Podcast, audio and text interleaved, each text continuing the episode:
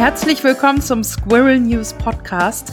Mein Name ist Nora Henze und ich habe heute in unserem virtuellen Studio wieder den Jonathan dabei, den Jonathan Widder.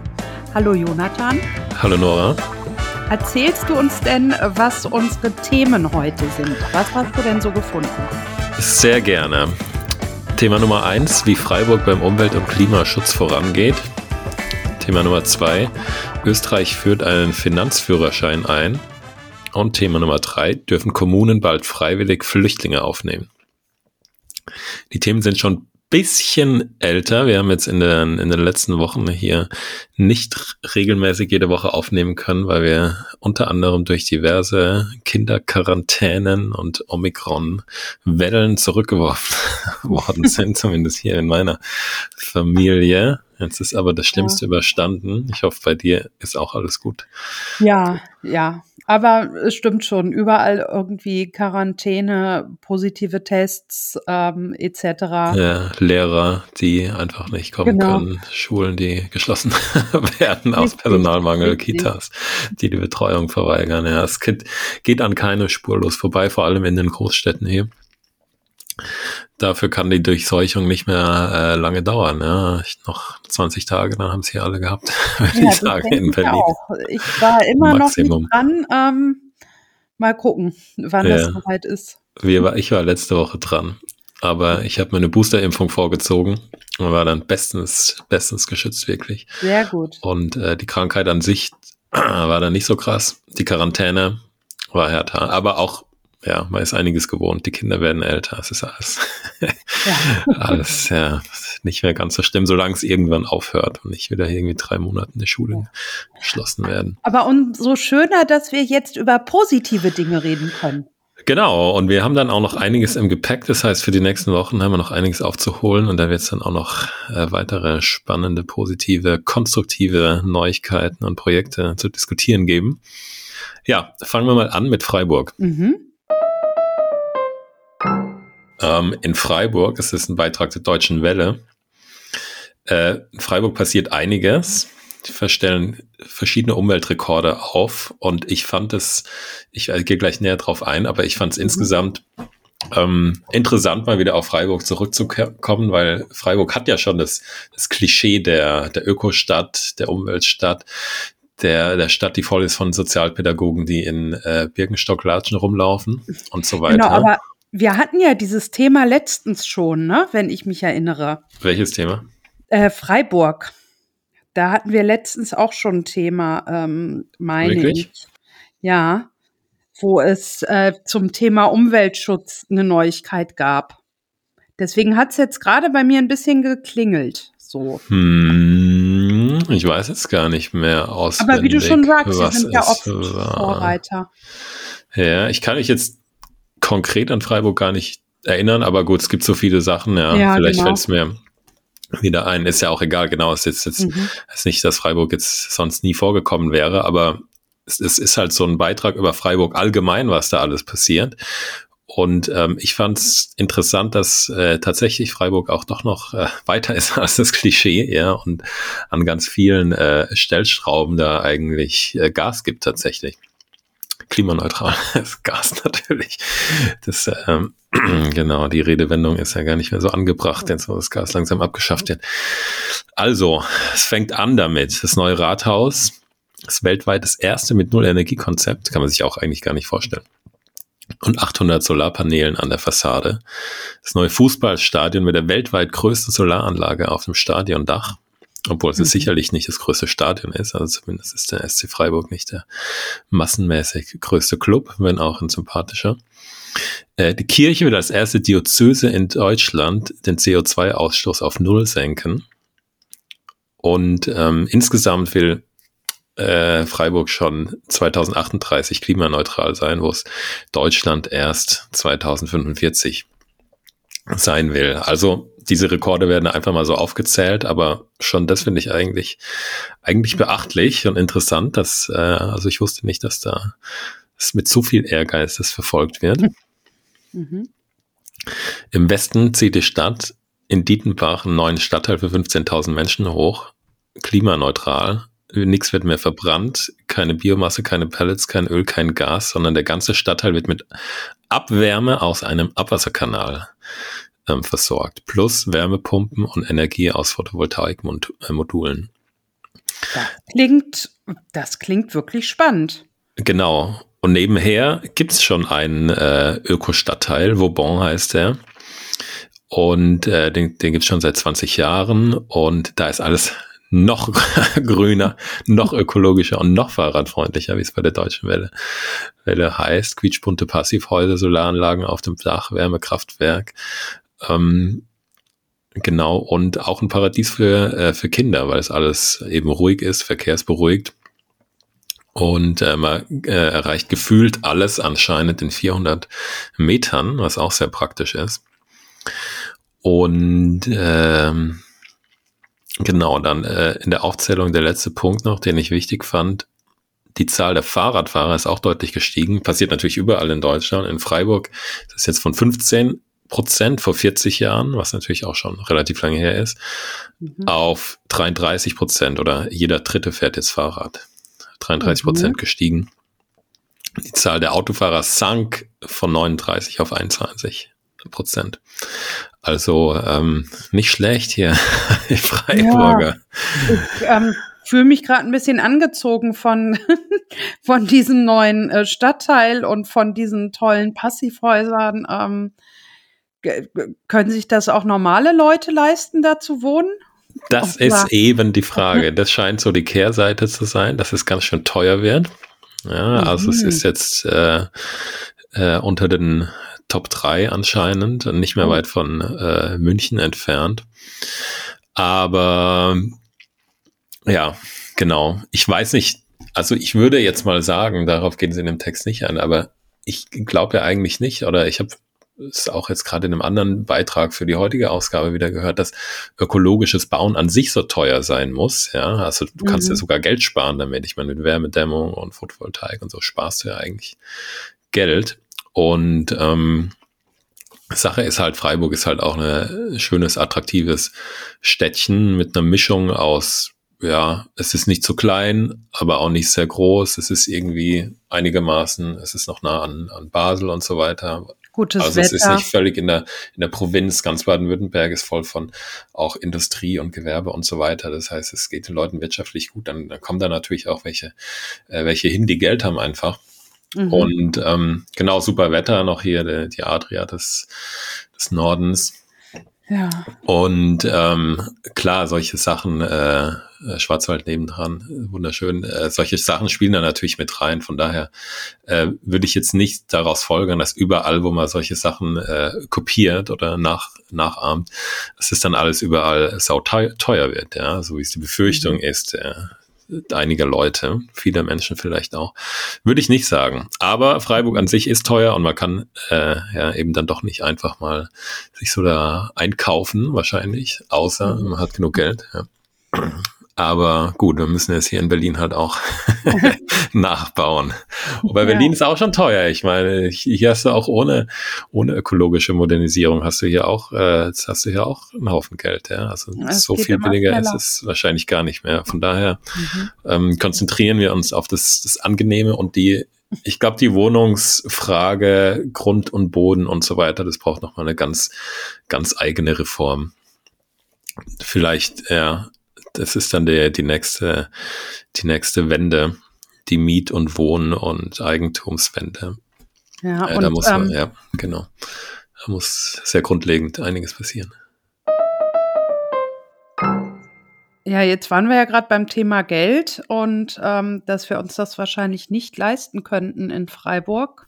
Ja, ähm, sehr guter Übergang jetzt zum ja, nächsten Thema. Ja, habe ich mir gerade gedacht. Jetzt, wo wir schon beim Thema Finanzen sind, ähm, kannst du ja gleich mal vom nächsten Thema erzählen. Denn vielleicht könnte man sich dann doch äh, die schöne Wohnung in Freiburg leisten. ob's, ob's, ob's so viel bringt, weiß ich nicht. aber ähm, es hat natürlich miteinander zu tun, genau, weil einerseits ähm, äh, beschweren sich viele zu Recht, dass sie sich, ähm, dass ja, dass manche Wohnungen nicht mehr äh, zu leisten sind, nicht mehr nicht mehr kaufbar eigentlich und auch äh, die Mieten viel zu hoch werden. Andererseits äh, beschäftigen sich viele eben auch immer noch viel zu wenig mit Geld und Finanzen, wissen viel zu wenig darüber, verschulden sich teilweise auch relativ kopflos. Ich will nicht sagen, schmeißen das Geld zum Fenster raus, aber ähm, geben das Geld vielleicht auch zu achtlos aus.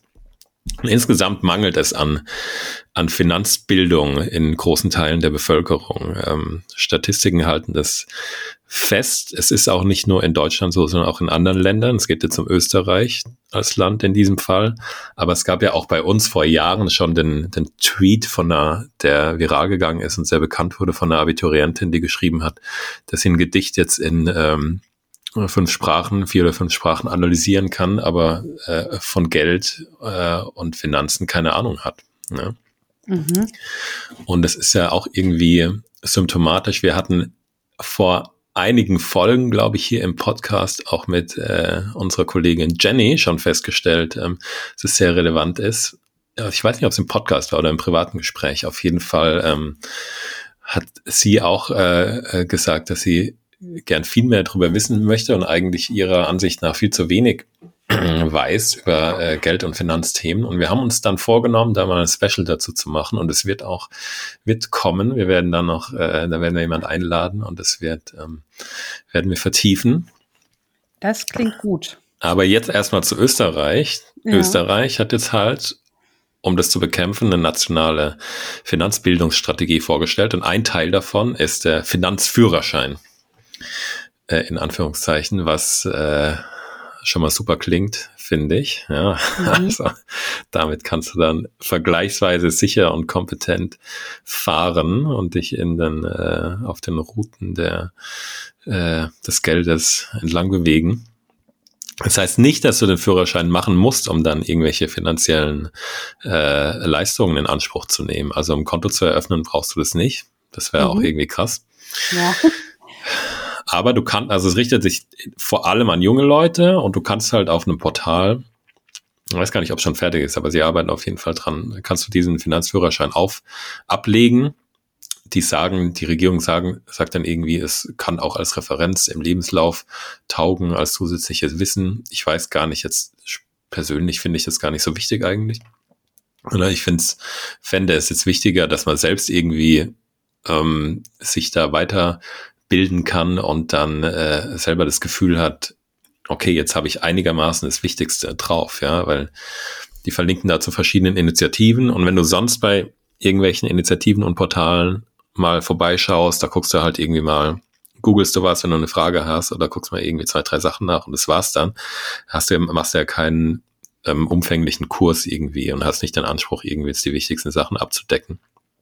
Und wenn du dann so eine Art, äh, ja, so eine, so eine Art Kurs machst und dann tatsächlich auch so ein Zertifikat kriegst als Finanzführerschein, ich glaube, dann hast du eher das Gefühl, okay, jetzt, jetzt weiß ich das Wichtigste und dann kriegst du halt auch paar Sachen vermittelt, die du dann im Leben wirklich äh, brauchst, ja, und um an Sachen ranzugehen, sei es äh, Steuererklärung oder wie du mit Aktien umgehst und ETFs, Altersvorsorge, privat, ist ja alles äh, hochrelevant. Und ähm, das fand ich interessant. Ja, Und in Deutschland gibt es es noch nicht. In Deutschland gibt es erstaunlich wenig in dieser Richtung, vor allem, ähm, was mich auch immer ein bisschen nervös macht, äh, nicht für Kinder oder zumindest Jugendliche. Weil ähm, da habe ich mir schon selbst mal überlegt, das, das muss ich irgendwie in die Hand nehmen und da müsste es äh, irgendwie mal einen Kurs geben oder so ähm, weil ich glaube nicht, dass äh, Kinder und Jugendliche äh, bei uns äh, darauf vorbereitet werden. Auch äh, wie sie sich ein bisschen Geld mal zur Seite legen können, wie, wie wichtig das später ist. Und die Erwachsenen, ähm, glaube ich, äh, die sehen da auch nicht allzu viel besser aus.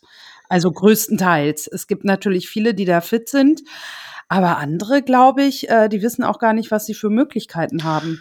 Ja, auf jeden Fall. Und es ist ja auch, also in Deutschland ist ja im internationalen Vergleich sehr niedrig die, sowohl, glaube ich, die Quote an, an Aktienbesitz. Ist, also mhm. ist ja mhm. immer die Rede von den, den Sparern und dann haben alle das Geld auf dem Konto und dann kommt Inflation und ist nichts mehr wert. Und gleichzeitig auch die, ähm, der Anteil von Leuten, die, in, die Wohneigentum besitzen, ist auch sehr niedrig. Und nicht nur, weil es so teuer ist, sondern weil die Leute eben äh, meinen, das wäre wäre nicht so wichtig. Und das, ja, das sind ja schon mhm. zwei Teile eigentlich davon. Damit könnte man jetzt direkt einsteigen in die Diskussion, weil es natürlich auch immer Ängste und Vorbehalte gibt.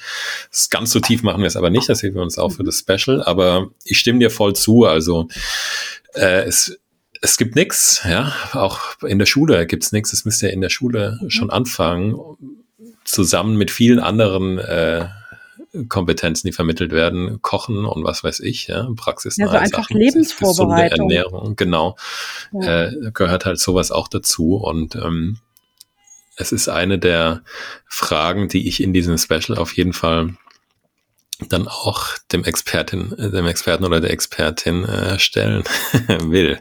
Warum so wenig und äh, wann kann man sich mehr erwarten? Ja, genau. Also das ist auf jeden Fall ähm, was, was passieren muss, wo sich was tun muss. Und das nächste Feld, wo sich auch noch einiges tun kann, ähm, ist das Feld der Flüchtlingspolitik. Oh ja. Genau, ähm, beziehungsweise da hat sich natürlich einerseits viel getan in den, in den letzten Jahren, 2015 zumindest, was die, was die Zahlen angeht. Andererseits inhaltlich hat sich eigentlich immer noch in den letzten, ich weiß nicht, 15, 20 Jahren und auch davor eigentlich nicht so viel getan, oder? Ich meine, wie lange wird es, ähm, werden da, ähm, wird ein Einwanderungsgesetz gefordert und so weiter, wird auch gefordert, das alles mal ein bisschen aktiver und intelligenter anzugehen und, und stattdessen ähm, habe ich das Gefühl, die Politik hat immer nur hat immer nur Angst eigentlich vor der Bevölkerung, dass die Bevölkerung irgendwie alles nicht will. Und gleichzeitig funktioniert es dann natürlich aber auch nicht so gut, ja, weil dann wartest du halt, bis das nächste Mal was passiert und wieder viele, äh, viele Geflüchtete nach Deutschland kommen und dann gibt's wieder einen riesen und dann wird wieder irgendwie improvisiert. Aber es gibt keine richtige aktive Strategie eigentlich, ja. Und ähm, jetzt geht's hier um einen Beitrag in der Taz wo es zwar auch nicht äh, um ein Einwanderungsgesetz an sich und eine äh, Strategie und einen Masterplan geht, aber doch um einen Aspekt, den ich, ähm, den ich nicht nur wichtig finde, sondern der eigentlich völlig absurd ist, wie er in der Vergangenheit äh, gehandhabt wurde. Mhm. Ging es nämlich drum, ähm, wie viele geflüchtete Kommunen, also kleine Gemeinden, Städte aufnehmen dürfen, und zwar freiwillig. Ja. Aha. Und ähm, es, es ist auch so wichtig, finde ich, ähm, darüber zu diskutieren, über solche Sachen, freiwillige Aufnahme, weil es ja sonst in der Diskussion immer nur darum geht, wie viele nimmt Deutschland auf, wie viele muss Deutschland aufnehmen, ja, pauschal können wir uns äh, 20 Waisenkinder aus dem Flüchtlingslager von Lesbos, das gerade abbrennt, wirklich leisten und so oder doch nicht. Also solche bescheuerten Fragen äh, in dieser Größenordnung bescheuert werden dann diskutiert und äh, dann wird immer alles, das ganz große Rad irgendwie gedreht, ja, können wir oder können wir nicht. Und ähm, anstatt dass man sich irgendwie dieses Land mit 82 Millionen Einwohnern und was weiß ich wie viel Städten, größeren kleineren, mittleren Dörfern und so weiter, die auch ganz unterschiedliche Voraussetzungen und Bedürfnisse haben. Statt dass man sich das mal ein bisschen genauer anguckt und äh, wir leben ja im Bundesland hier, ja, die auch eventuell unterschiedlich und selbst entscheiden lässt, ja. Mhm. Und wenn dann welche selbst sagen, sie wollen, sie können äh, Geflüchtete aufnehmen, sie wollen es vielleicht und sie wollen vielleicht noch mehr als als ähm, es vorgeschrieben ist, als irgendeine starre Quote das sagt, dann muss es doch möglich sein, dass die das machen. Ja.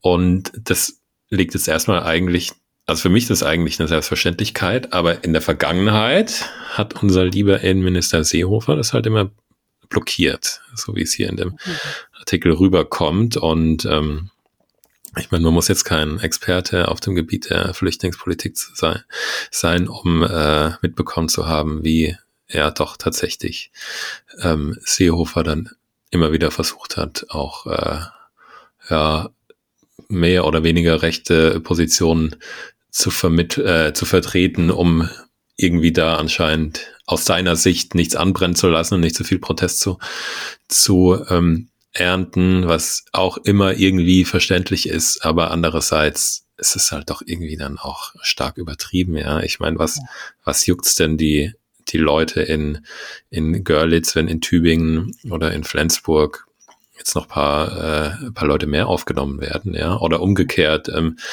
äh, das sind auch immer so, so niedrige Zahlen. Das sind dann teilweise so 38 ja, genau. Personen, wo du dir denkst, okay, warum muss man über die diskutieren? Genau, auf also, jeden Fall. Ähm, also bei, bei einer Million, wenn sonst irgendwie 100 oder 200.000 kommen im ganzen Jahr fürs Bundesgebiet, dann kommt plötzlich eine Million.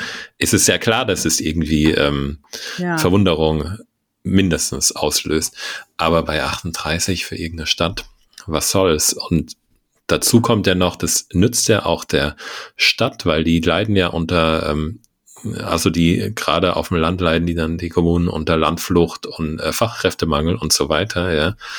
Und wenn du dir dann Leute, ähm, wenn du dir dann aktiv das wünschen kannst und vielleicht dann, und das, damit komme ich drauf zurück, was ich vorher schon angedeutet habe, vielleicht auch in Zukunft mal aktiv sagen kannst, hey, ich bräuchte jetzt eigentlich mal hier paar, was weiß ich, Ingenieure oder so, und dann gibt's in Syrien oder was weiß ich, wo, äh, wo gibt's Ingenieure, die eigentlich gern kommen würden, ja, mhm. dann muss es doch möglich sein, das irgendwie, das irgendwie passieren zu lassen, ja, anstatt immer so, ähm, anstatt da immer so viel in den Weg zu stellen. Wir hatten einen anderen Text in Squirrel News in einer anderen Ausgabe, ähm, wo deutlich wurde, wie oft auch die Bürokratie im Weg steht bei solchen, bei solchen Fragen und äh, wie sehr dann ähm, auch einheimische Deutsche, wie sehr es oft an, auf die ähm, auf die Hilfe von einheimischen Deutschen ankommt, damit die dann mit zu den Behörden gehen und Sachen klären und auch oft völlig abstruse Einwände irgendwie äh, entkräften oder sich dafür einsetzen für Sachen, die irgendwie,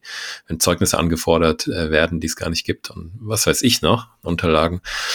Ähm, Bürokratie steht auch im Weg, genau. Also warum das nicht intelligent machen? Und jetzt, das war jetzt alles etwas lange Ein Einleitung. Jetzt sieht's halt so aus, als ob sich das langsam ändern würde mit der neuen Ampelkoalition. Es ist alles noch nicht äh, sicher und noch nicht äh, nichts Schriftliches oder wenig Schriftliches dazu, aber anscheinend ähm, versichern die Fachpolitiker innen, die den äh, Koalitionsvertrag mit ausgehandelt haben, dass es kein pauschales Nein mehr geben wird für die Kommunen, wenn die freiwillig Flüchtlinge aufnehmen können. Das ist mal das eine. Gleichzeitig will die Koalition auch natürlich auch noch andere, die planen auch noch andere andere Maßnahmen. Und dann, das ist so, das kommt dann unten im zweiten Teil, gibt's auch noch ein Konzeptpapier, ein Projekt, und zwar unter der Federführung von Gesine Schwan, die ja auch jetzt mittlerweile sehr bekannt ist. Und mhm. äh, die ist jetzt Präsidentin im Moment der Humboldt-Viatrina Governance Plattform, wie das mittlerweile heißt. Und ähm, ja, die hat ein Konzept ausgearbeitet, das aus vier Bausteinen besteht. Einem europäischen Integrations- und Entwicklungsfonds, aus dem aufnahmebereite Kommunen bezahlt werden können. Kommunale Entwicklungsbeiräte, die die demografischen und wirtschaftlichen Bedürfnisse der Gemeinde mit der Integration von Schutzsuchenden zusammendenken. Ein Matching-System, das die Wünsche der Geflüchteten mit der Situation vor Ort abgleicht und ein Netzwerk, über das sich die beteiligten Kommunen austauschen. Also, ohne jetzt darauf noch weiter einzugehen, sowas macht doch mal Sinn einfach, ja. Also, man muss es jetzt. Ja, das macht auch ein bisschen äh, einen durchdachten Eindruck. Genau, es ist durchdacht und es ist, man muss es aber gleichzeitig nicht jetzt ähm, bis ins Detail diskutieren, um zu sehen, dass es sinnvoll ist, ja. Matching-System, wer passt eigentlich wohin? warum, warum gibt es sowas nicht schon lange? ja. ja. Und ich mich auch das müsste doch, müsste doch Standard sein. Also das ist eigentlich also mehr als zeitgemäß. Ja? Also es ist äh, überfällig, würde ich sagen. Und da kann ja auch niemand was dagegen haben. Und am Ende, selbst den Nazis, sage ich mal, die sich beschweren, ähm, äh, wenn in ihrem, wobei meistens gibt's in den Dörfern dann ja oder in den Orten gar nicht so viel, gar nicht so viele Ausländer und äh, die haben einfach nicht genug äh, ja, unter anderem nicht genug Kontakt oder zu viele Vorurteile. Ja. Ähm, mhm. Aber ähm, es tut am Ende ja allen gut, ja, wenn, wenn irgendwie nicht äh, die Wirtschaft leidet, weil es zu wenig Fachkräfte gibt und so weiter. Ja. Also wenn es einigermaßen funktioniert und, und floriert, äh, hilft ja allen. Und das, genau. Und das andere, das Netzwerk, über das sich die beteiligten Kommunen austauschen, sowas, es wundert einen auch, dass es sowas gar nicht gibt eigentlich, ja, weil ja. das müsste es doch in allen Bereichen eigentlich geben, nicht nur äh, im äh, Bereich der Flüchtlingspolitik. Naja, wir wissen ja, dass Best das mit Practice. dem Austausch zwischen Kommunen ähm, in Deutschland noch alles ein bisschen hinterher ist. Genau. Und auch mit dem Austausch zwischen Gesundheitsämtern, zwischen unterschiedlichen Behörden, Gesundheitsämtern etc. Ähm, das wird auch noch ein bisschen dauern, glaube ich. Genau.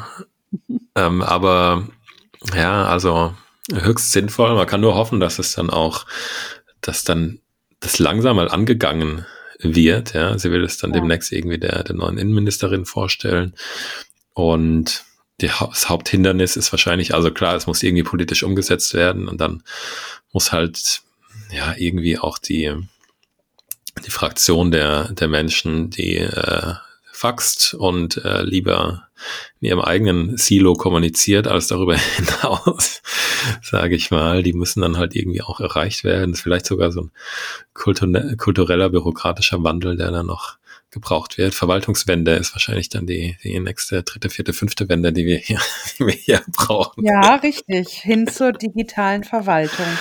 Genau, digital vernetzt, aber auch ähm, mental irgendwie innerlich äh, fit dafür. ja, es reicht ja nicht, ja. wenn wenn da irgendwo ein Rechner steht mit E-Mail-Zugang und der dann nicht ähm, gecheckt wird und die E-Mails nie abgerufen werden. Ich jetzt auch schon ein paar Mal wieder erlebt habe hier bei der Berliner Verwaltung. Ja, genau. Ja, das ist auf dem Weg. Ich habe damit ja momentan auch beruflich zu tun. Ähm, aber wir sind halt in Deutschland, ne? Ganz so schnell geht's nicht. Ja, ja, aber immer vergessen. Wirtschaftsmacht, Exportnation, ja, und dann aber äh, Faxgerät benutzen. Ja. immer wieder erstaunlich, dass die Maschinen müssen super funktionieren, aber die, die Föderation als Ganzes muss nicht so gut funktionieren. Da da hat irgendwie haben wir nicht so hohe Ansprüche dran. Aber hoffen wir, dass es sich jetzt, äh, dass sich jetzt etwas ändert. Auf jeden Fall sind die, die Chancen besser als lange zuvor, um es auch positiv äh, wieder zu drehen hier zum Ende der, unserer Sendung. Und ähm, ja, ja ich finde das Modell, das klingt sehr gut, das du da gerade vorgestellt hast. Genau.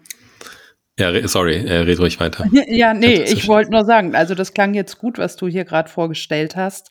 Und äh, je nachdem, wie lange das dauert, ähm, wird es ja dann hoffentlich auch umgesetzt und dann können wir hoffentlich bald nochmal davon erzählen. Genau. Wir bleiben. Nachricht. Genau. Als konstruktive Nachricht. Auf jeden Fall. Wir bleiben am Ball, was den Fortschritt angeht, auf mehreren Bereichen. Schließlich ist ja auch noch genug auf, aufzuholen. Da werden die Nachrichten, können die Nachrichten auf den Gebieten erstmal gar nicht ausgehen, sozusagen. Ähm, bessere, schlauere Flüchtlingspolitik, mehr Finanzbildung, Finanzführerschein vielleicht auch in Deutschland und ähm, ja, Freiburg, was unser, unser erstes bzw. letztes Thema war, drittes Thema, äh, da wird ja jetzt mittlerweile schon sehr viel drüber gesprochen, über die ökologische Erneuerung. Ähm, aber auch da, genau, jetzt ist es noch längst nicht alles erreicht. Von daher wird es noch auch gute Nachrichten davon geben. Ja, also vielen Dank für diese äh, guten und konstruktiven News, Jonathan. Gerne, gerne.